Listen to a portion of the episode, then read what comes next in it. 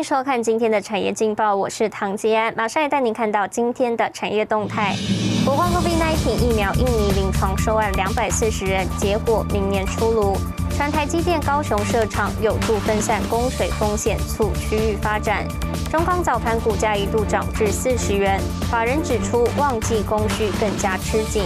电商开学季机车热销较上月大增五成，电动自行车暴增两倍。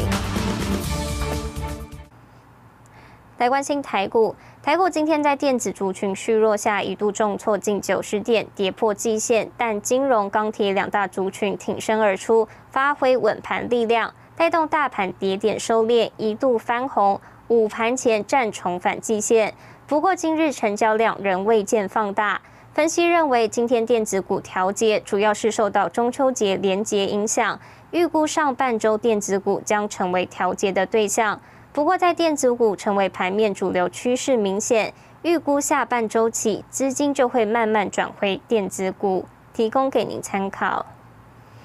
接下来，请看今天的财经一百秒。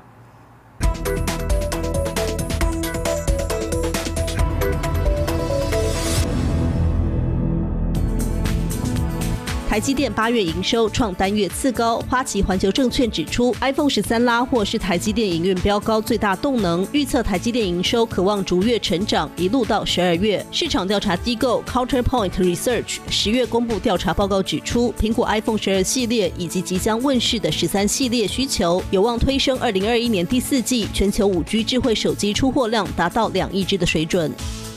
晶圆代工龙头台积电传出选择中油高雄炼油厂的旧址建厂。平面媒体报道，台积电传将新建两座十二寸晶圆厂，包括第一期月产能四万片的七纳米及六纳米晶圆厂，以及第二期月产能两万片的二十八纳米及二十二纳米晶圆厂，最快二零二四年完工，二零二五年才会进入量产。中油表示，对于加速高雄炼油厂于二零二三年完成整治，持乐观其成态度。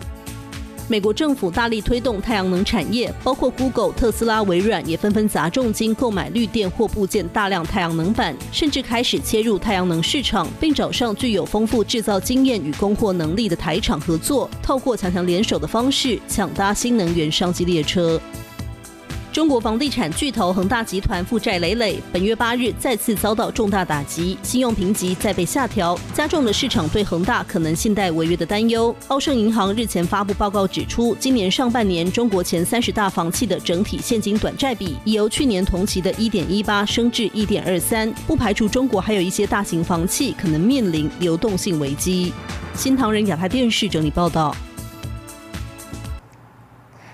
苹果将在美东时间十四号举行秋季新品发表会。知名分析师郭明奇最新预测指出，Pro 系列将有1 TB 容量的版本。如果消息正确，iPhone 十三 Pro Max 售价将可能突破新台币五万元或更高。郭明奇也指出，受惠于美国对华为禁令及新设计与规格升级，iPhone 十三的二零二一年出货量仍能比去年同期成长百分之十。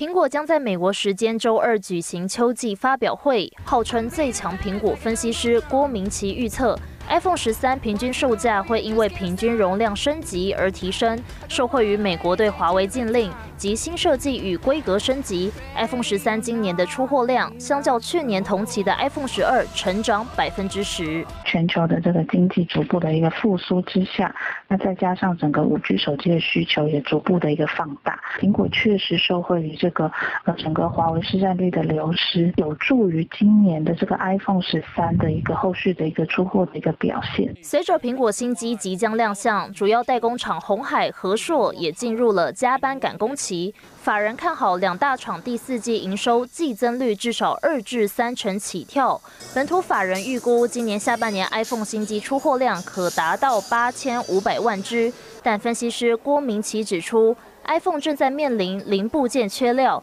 ，iPhone 十三系列第四季出货量可能有潜在下修风险。芯片短缺的一个影响，那再加上主要的一些呃供应链的生产基地，包括中国及东南亚，近期也都还面对到疫情的一个挑战，所以整体的一个供应链的运作也会是影响今年 iPhone 十三后续出货的一个很重要的关键。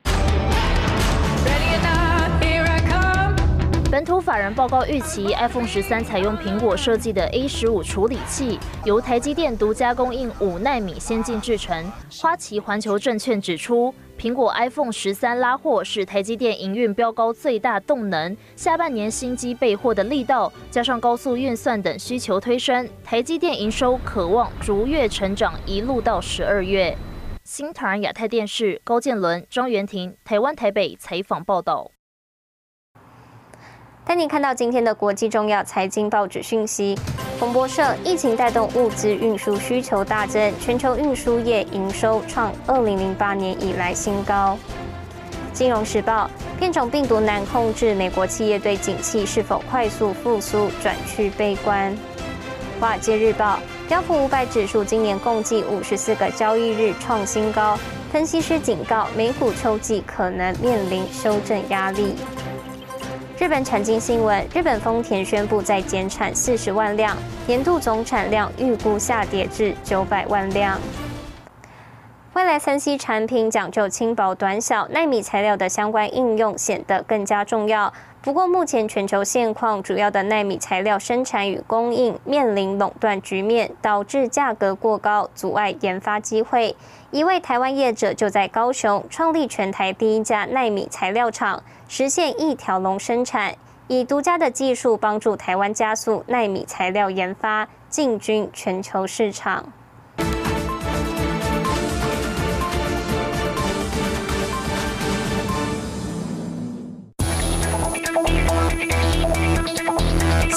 台设备占地不到三平方公尺，正在进行高速率的金属纳米化生产。记者带您直击全台第一家纳米材料的生产线，像是记者身旁的这一台设备，九十分钟大约可以生产三十公升的纳米水溶液。分散液里面只有两种成分，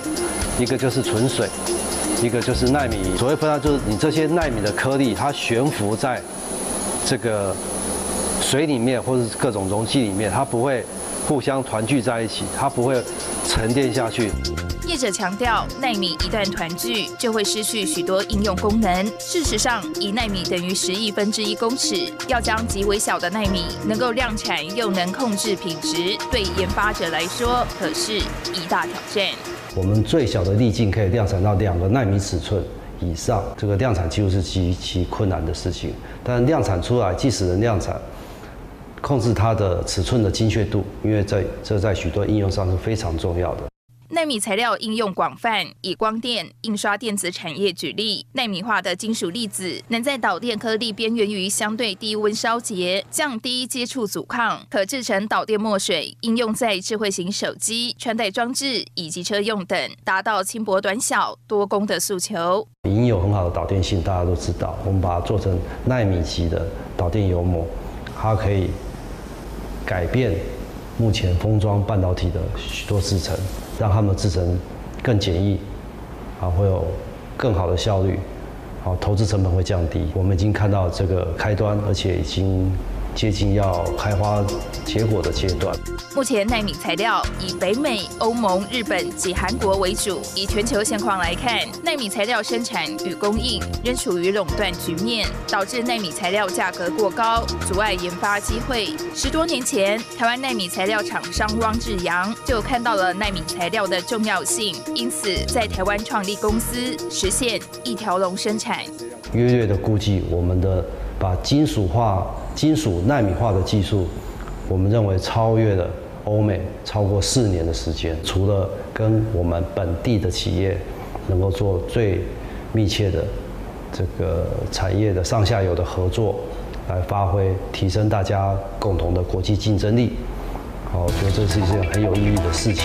全球纳米产业产值近四兆美元。汪志阳认为，台湾人才素质高，非常适合发展纳米材料产业，结合相关产业链，组国家队，进军全球纳米市场。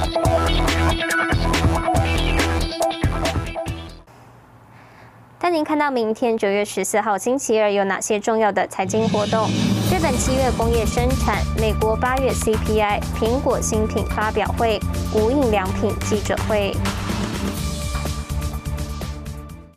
谢谢您收看今天的产业劲报，我是唐吉安，我们明天再见。